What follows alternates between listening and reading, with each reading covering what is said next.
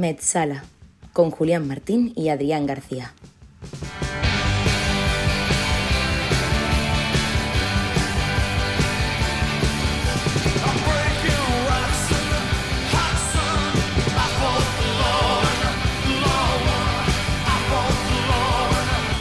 Hey, ¿qué tal? Muy buenas. Bienvenidos a Metzala, el podcast de fútbol que va más allá del verde. Estamos aquí una semana más para hablar de esas historias que se quedaron fuera de la historia. Les habla Adrián García, conmigo Julián Martín. ¿Qué tal, Adrián? Saludos, saludos. Una semana más volvemos a cumplir con nuestra cita. Cumplimos con nuestra cita, además, con un episodio muy, pero que muy especial.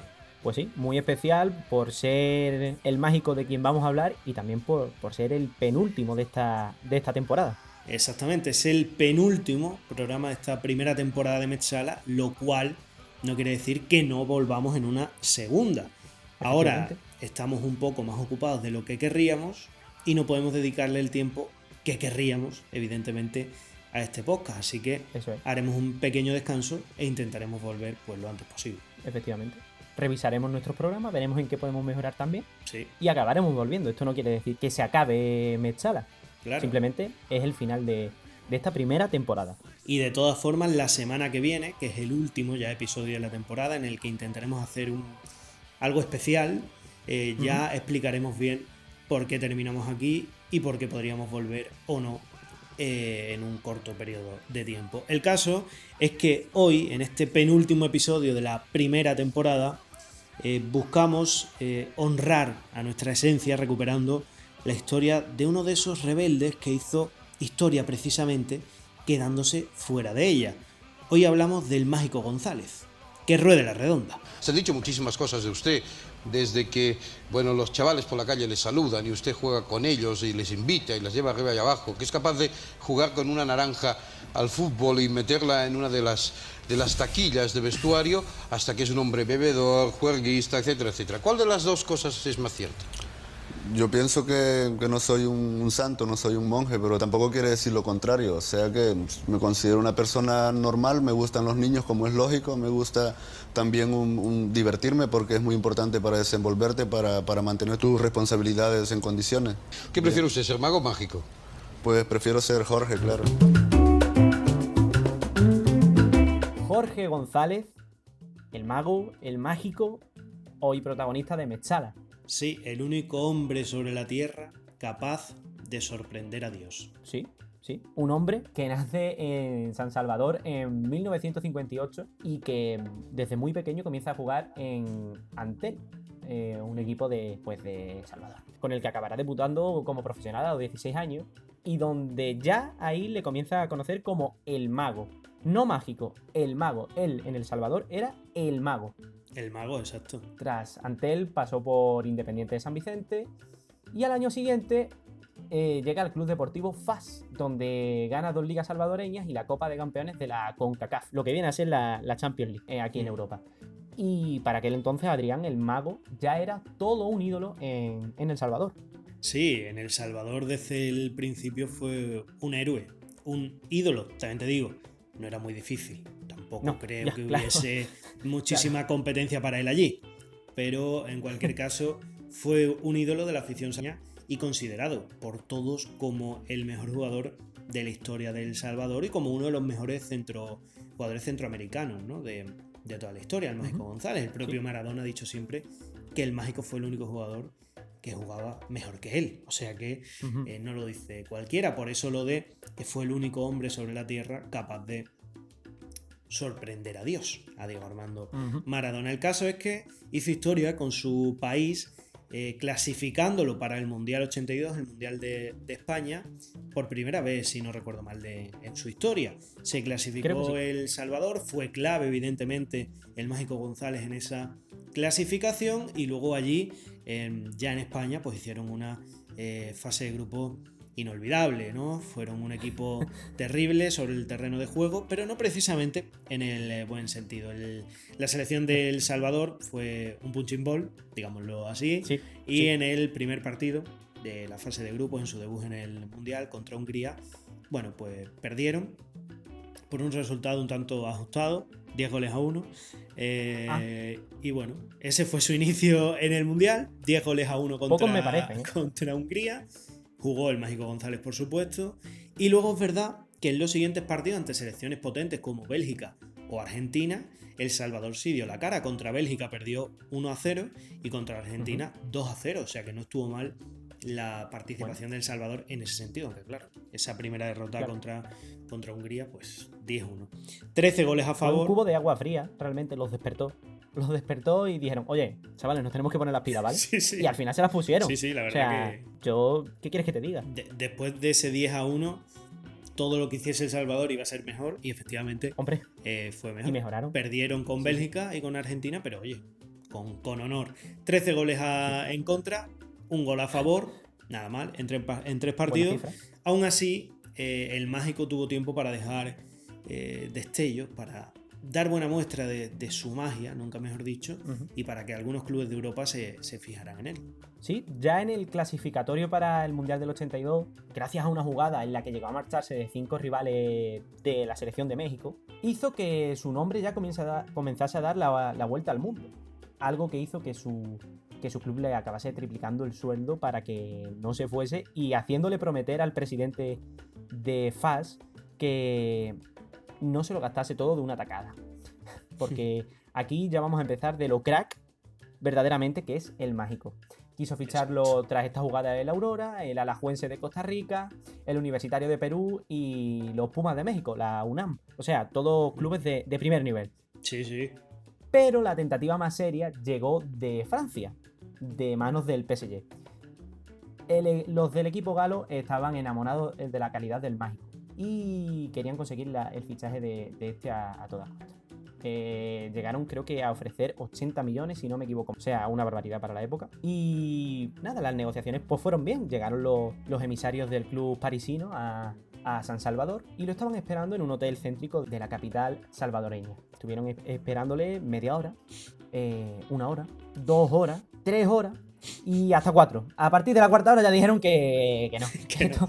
hombre, por favor, esto no puede ser. Esto no puede ser. Ante la falta de puntualidad de Mágico, eh, decidieron desistir de su fichaje y se volvieron con las mismas para París. El Mágico dice que no recuerda con exactitud por qué no se presentó. Algunos familiares han llegado a decir que posiblemente estuviese haciendo la siesta.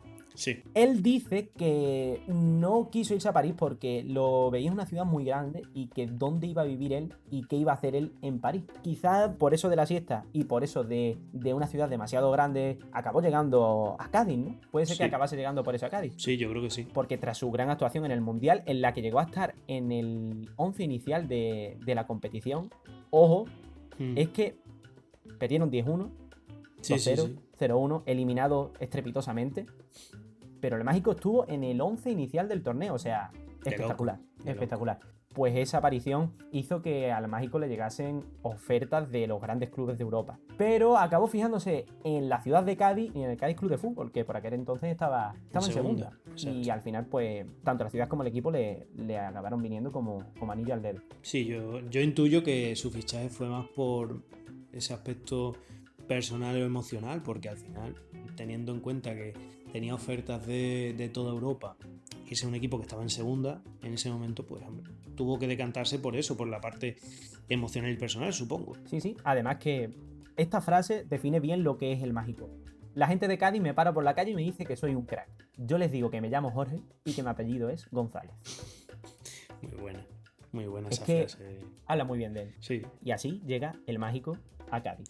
Sí, y en Cádiz donde tiene gran parte de, sus anécdotas, de esas anécdotas que le consolidaron como una figura icónica de, aquel fútbol de, antaño y que le hace merecedor de estar aquí, en, en Mechala. Hay una anécdota que va en línea con eso que decías tú, de que mi nombre es Jorge y mi apellido González. Él siempre fue muy humilde, un futbolista que jugaba para divertirse, que le gustaba la noche, que le gustaba salir de fiesta, que le gustaba tomarse el fútbol como eso, un entretenimiento y algo que hacía porque simplemente le gustaba. Un día en, Cádiz le encontraron sin zapatillas por el Carranza y le preguntaron qué hacía sin zapatillas y él dijo, no sé si esta historia será cierta o no lo será, pero él dijo que había visto a un, a un chaval pidiendo sin zapatillas y que se las había se las había dado. No sabemos al final si será cierta o no, como te digo, esta anécdota, porque bueno, cuando hay eh, una figura del tamaño de mágico se tienden a adornar este tipo de cosas, pero lo cuenta mucha gente, o sea que algo de verdad tiene, tiene que tener. Como te digo, en Cádiz tiene infinitas anécdotas, muchas marcadas por eh, la siesta. Él era un amante de la siesta y de dormir. Algo que Mágico González achacaba a su infinito jet lag. Él decía que vivía en un jet lag constante y que eso le hacía tener que dormir. O sea, yo creo que es una excusa sin fisuras, una excusa que, eh, bueno, que está, está bien, o sea, lo veo bien por parte de, Mágico. Él tenía jet lag y ahí no dice ninguna mentira. O sea, es que es un crack, es que es un crack. Él eh, tuvo varias, varias, varias historias con el tema de dormirse antes de un entrenamiento, en una concentración, antes de un partido, varias, varias. Pero nos quedamos con una en concreto en la que antes de un partido eh, llamaron varias veces al mágico, no se levantaba, él les decía que les dejaran un poquito más, que les dejaran un poquito más, y ya uno de sus compañeros, que creo que era Vieira, eh, dice, mira, yo a este lo levanto como sea. Y puso música flamenca a todo volumen a todo volumen, este ya se tiene que despertar, sí o sí, como sea. Y el caso es que, sorprendentemente, el mágico se despertó. Y le dijeron los compañeros, hombre Jorge, ya te has levantado. Dice, sí, sí, pero no me he levantado porque me llaméis. Me he levantado para disfrutar de esta música. o sea que, Gran amigo de Camarón, ¿eh? Sí, sí. En la época. ¿eh? Efectivamente. Fue un gran amigo de Camarón. Muy amigo de Camarón. Dicen las malas lenguas que entre Camarón, Maradona y él se había formado alguna que otra buena fiesta. El caso es que eh, Jorge el Mágico González fue un genio. Fuera, pero también, por supuesto, dentro del campo. Y otra de esas anécdotas que marcan su paso por el Cádiz es la de un trofeo Carranza. Mítico, por cierto, Julián, el trofeo Carranza. ¿Cuántas veces A todos nos gusta el, trofeo Carranza. Y el trofeo ¿A, quién no le gusta el trofeo Carranza? Carranza y Colombino son, son absolutamente míticos. El caso es que. El caso, trofeo del verano. Eh, total. El caso es que. junto al trofeo Bernabéu. El caso es que el Cádiz jugó un trofeo Carranza ante el Fútbol Club Barcelona. Y la noche anterior, por lo que sea, Mágico González, pues. digamos que se recogió tarde digámoslo así. Él se, se, recogió tarde y al día siguiente, pues, ibuprofeno y mucha agua, como decía el otro día Iñaki Williams, con el pase del Athletic Club a, la final de la Copa del Rey. Pues eso, debió, debió ocupar el día de, mágico. Mucho ibuprofeno, mucha agua. Y el entrenador por aquel entonces del Cádiz decidió que el mágico no estaba para ser titular. Como iba a ponerle titular con ese resacón con el que había llegado el mágico se quedó en el banquillo y el Cádiz al descanso perdía 0-3 ante el Fútbol Club Barcelona. Ante esa situación y por el agrado de la gente, el mágico entró al campo en el descanso. ¿Sabes cuál fue el resultado del partido, Julián? Creo que sí lo sé, pero dilo tú que queda mejor. Efectivamente. Es que lo he tenido que buscar, lo he tenido que buscar, entonces dilo tú. sí, quedó 4-3 en favor del Cádiz, dos goles y dos asistencias del Mágico González. Increíble en 45 minutos. Le bastaron 45 minutos para remontar un 0-3 del Fútbol Club Barcelona. En a colación a lo que decía al principio de los zapatos de Mágico, hmm. eh, que se los dio a un chico que estaba pidiendo, muchos niños esperaban a las puertas de, la ciudad deportiva del Cádiz hmm. mm, después de los entrenamientos para, para incluso jugar con el Mágico. Mágico era un peluche con los niños, por así decirlo. Mágico era muy entrañable con los niños, se llevaba muy bien. Y es muy conocida la anécdota de Emilio. Emilio era un chico que sufría enanismo y que se hizo un inseparable de mágico en aquellos entonces. Se lo llevaba, según ha contado Kiko Narváez, en su coche, lo sacaba por, por el techo, a que saludase en la avenida del Carranza. En fin, a eso habla muy bien de, hmm. Del mago, a pesar de que al final pues, pues tuviese sus fallos como podemos tener cualquiera. En esa etapa en el Cádiz, eh, David Vidal uno de los históricos del fútbol español, sí. fue el encargado de hacer de poli malo con el, con el salvadoreño, ya que mm, era muy frecuente pues, que incluso se durmiese en las charlas técnicas, de que los entrenamientos pues, se los saltase mm, como le diese la gana. Y en una de sus muchas ausencias, Vidal tuvo que ir a buscar a, González a, su casa. Pero el que le abrió la puerta fue su mayordomo, que salió y le dijo a David Vidal que en ese momento estaba duchando al mágico. ¿Vale? El mágico estaba en la ducha y era el mayordomo el que le estaba enjabonando, lo estaba aclarando. Vale. Vidal entró al baño y le dijo al mágico que había que ir a entrenar. Y el mágico le dijo, pues vale, pues vamos a entrenar. Así era el mágico. El mágico, que también era una persona entrañable, en el debut de David, de David Vidal contra el español en primera división, le preguntó que si estaba nervioso, que no pasaba nada, que. Un crack, un crack. Un crack fuera dentro, sí, sí. También en un partido con David Vidal en el que el mágico había sido castigado con la suplencia, acabó la primera parte, llega al vestuario David Vidal y lo ve haciendo controles con un paquete duro de tabaco de Malboro, según dice Vidal, y que pudo hacer 20 o 30. Nos quedamos mirándole y era impresionante. Una naranja es redonda, pero un paquete de tabaco es rectangular. También dice Vidal que la sensibilidad que Dios nos ha dado a los humanos en las manos, a Jorge se la dio en las pies. Total. O sea, Vidal creacionista, ¿vale? Es el titular, es el titular que, sacamos de aquí. Vidal contra Darwin. Como, como bien contabas antes tú también, ese Carranza con el Barça le hizo que entrase en los planes del club de la ciudad condal, mm. incluyéndole en una gira por Estados Unidos en el 84, junto a Diego Maradona. Te digo, Adrián, qué fantasía sería haber visto jugar a estos dos. Nosotros somos del Real Madrid, lo tenemos que decir, pero ver a esos dos cracks jugando con la camiseta blaugrana, aunque fuera con. Haber sido aunque con 50 años. Sí, sí, sí, sí. Mm, bueno, es que con 50 años ya Maradona está un poco. Pero bueno, sí. Con 50 bueno, pero. sí, sí. Eh, pero finalmente, a pesar de haber ido en esta gira por Estados Unidos con el Barça, el mágico no acabó nunca vistiendo. Bueno, sí, vistió la camiseta del Barça, pero mm. no acabó nunca fichando por, el, por la entidad ¿Y por qué? ¿Por qué no terminó fichando por, el Barça? El Barça se alojaba en un lujoso hotel de California cuando sonó una alarma antiincendio. Toda la expedición salió a la calle y, bueno, pues eso, pues intentando salvar su vida. Lógicamente. Vamos, a ver, si suena la alarma antiincendio, ¿qué vas a hacer? ¿Te vas a quedar leyendo el periódico? Pues no, pues sales corriendo. ¿Quién faltaba? El mágico González. El mágico se había quedado en su habitación. Y cuando fueron a buscarle se encontraron que estaba profundamente dormido junto a una señorita. ¿Qué dijo el mágico? Siempre he sido muy vago y aquel día me costaba mucho levantarme. Además, no había ningún incendio, porque no hubo ningún incendio esa noche, ¿verdad? claro. A ver, es que es la verdad. Yo te digo una cosa, yo es que no me hubiese levantado tampoco, las cosas como son. No, ya, me lo creo. Si estoy ahí, yo me asomo. ¿Hay humo? No hay humo. ¿Hay fuego? No hay fuego. Ea, para la cama. Pues eso, eso. ¿Para qué te vas a levantar? Eso pensó él, ya está. Tampoco. Claro, eso pensó el mágico, pero eso mismo le cerró las puertas del Barça. Mm. Como tú bien decías, Abel Diego siempre lo, lo tuvo muy en consideración y mm. el Diego decía, yo vengo del planeta Tierra, él es de otra galaxia. Exacto, por eso decíamos, ¿no? Que fue el único capaz de, de sorprender a Dios, porque muchas veces Maradona incluso ha renegado de Pelé y de otras estrellas, excepto del mágico, que él siempre ha dicho que fue el único mejor que él. Esto lo sabía también Manuel Irigoyen, el presidente de, del Cádiz, un fan incondicional del mágico, que llegó a ofrecerle un contrato de 50 millones de pesetas al año. Para la época, pues una barbaridad. Y más para un equipo como el Cádiz. Quería asegurarse de que la magia no se moviera del Carranza, por lo que lo llamó a su despacho, le propuso la oferta y le puso solamente una condición. Solamente una.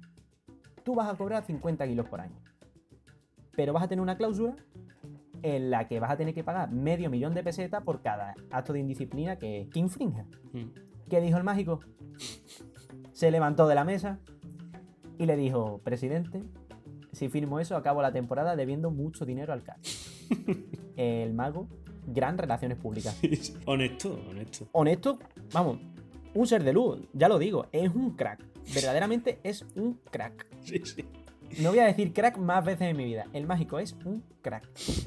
Y tras este no a Manuel Irigoyen, el mágico se va a Valladolid. Sí, un fichaje también un tanto eh, rocambolesco, un tanto surrealista, porque bueno, eh, tras esas idas y venidas con Manuel Irigoyen, mágico que no quería irse del Cádiz, empezó a ver su salida algo más cerca. Y en enero del 85, como bien dice, firma por el club Vallisoletano. El caso es que habían llegado a Cádiz emisarios italianos que le querían firmar para el calcio. Algo que cuando llegó a los oídos del mágico sentó muy mal al crack salvadoreño que dijo que él a Italia no se iba, bajo ningún concepto, que allí no había pescadito frito. Vamos, hombre. O sea, Que no, hombre. Él lo dijo así, ¿eh? O sea, lo dijo así literal. Dice, ¿cómo me voy yo a Italia si allí no hay pescadito frito? El caso es Claro, que... se fue a comer el pescadito de- del pisuerga, Exactamente.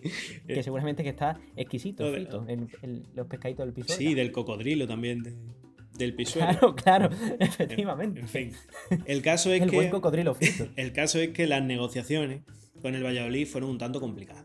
Porque digamos que del precio de traspaso que quería pagar el Valladolid, Mágico se quería quedar algo así como el 30 o el 40%.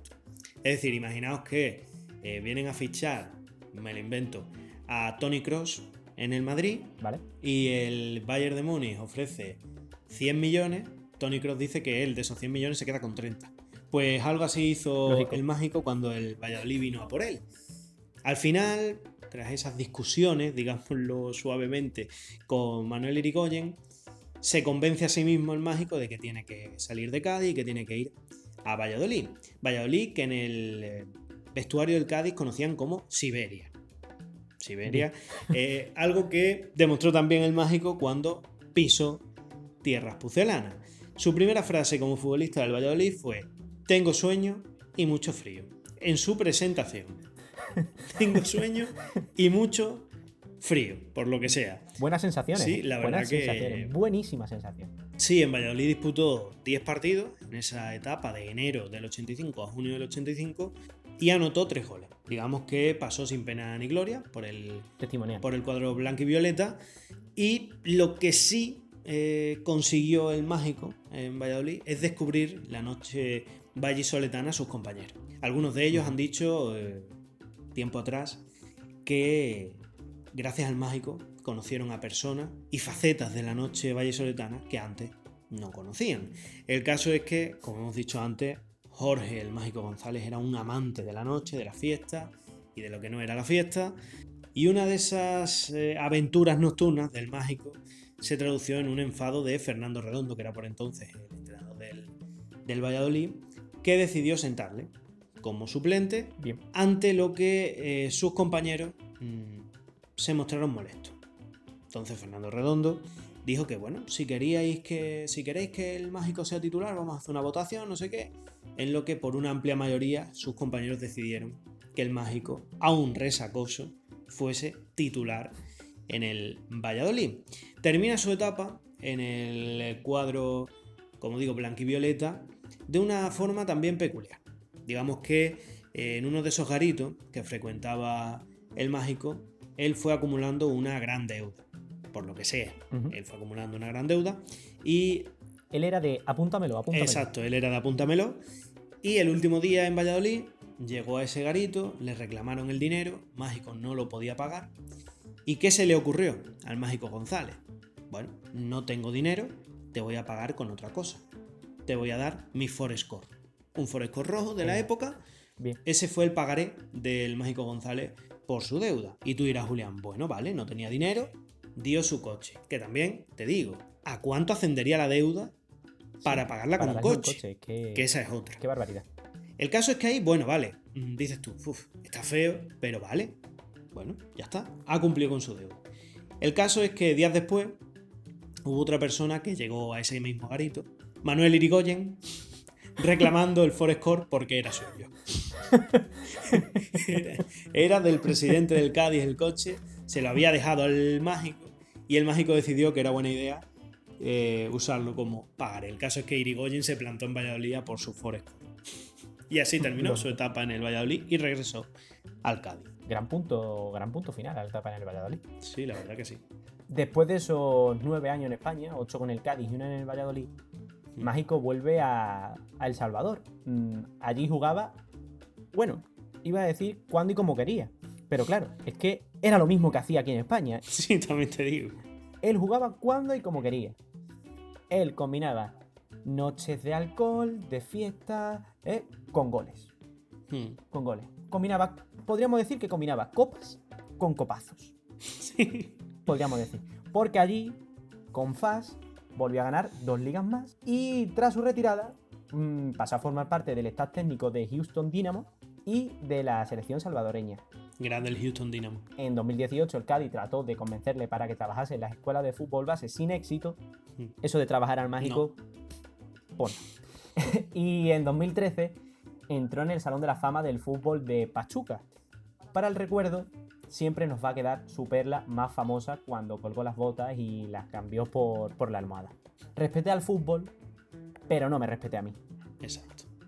Exacto, que, viene un poco en la línea de, de, lo que decía Maradona, de que él había hecho cosas mal, pero nunca había manchado la pelota. Y es un poco... La pelota no se mancha. Exacto. Y yo creo que es un poco lo que resume la, la carrera de, de Jorge González, del mágico. Él respetó la pelota porque jugaba por diversión y yo creo que no hay mayor respeto que ese al final. Sí, Adrián. La verdad que es que los dos fueron grandes jugadores y al final pues es anecdótico que los dos coincidan en lo mismo. Ese respeto a su persona fue ínfimo en comparación con el que le tuvieron al fútbol, a la pelota. Exacto. Jugadores con, con una gran técnica, con una gran vistosidad en el juego, pero que al final pues su vida era lo que menos organizado tenían, ¿no? Desde luego, eran genios, eran jugadores diferentes que han tenido el gran mérito de pasar a la historia sin cuidarse. O sea, ¿qué hubiese sido de, del mágico, de Maradona y de otros jugadores, de otros personajes que, hemos hablado aquí en el canal si se hubiesen cuidado? Eso es lo que les hace especiales. Al final, Mágico fue indómito, fue imparable, fue genial, fue rebelde y simplemente fue único porque solo un ser especial como él tuvo la virtud de sorprender al mismísimo Dios.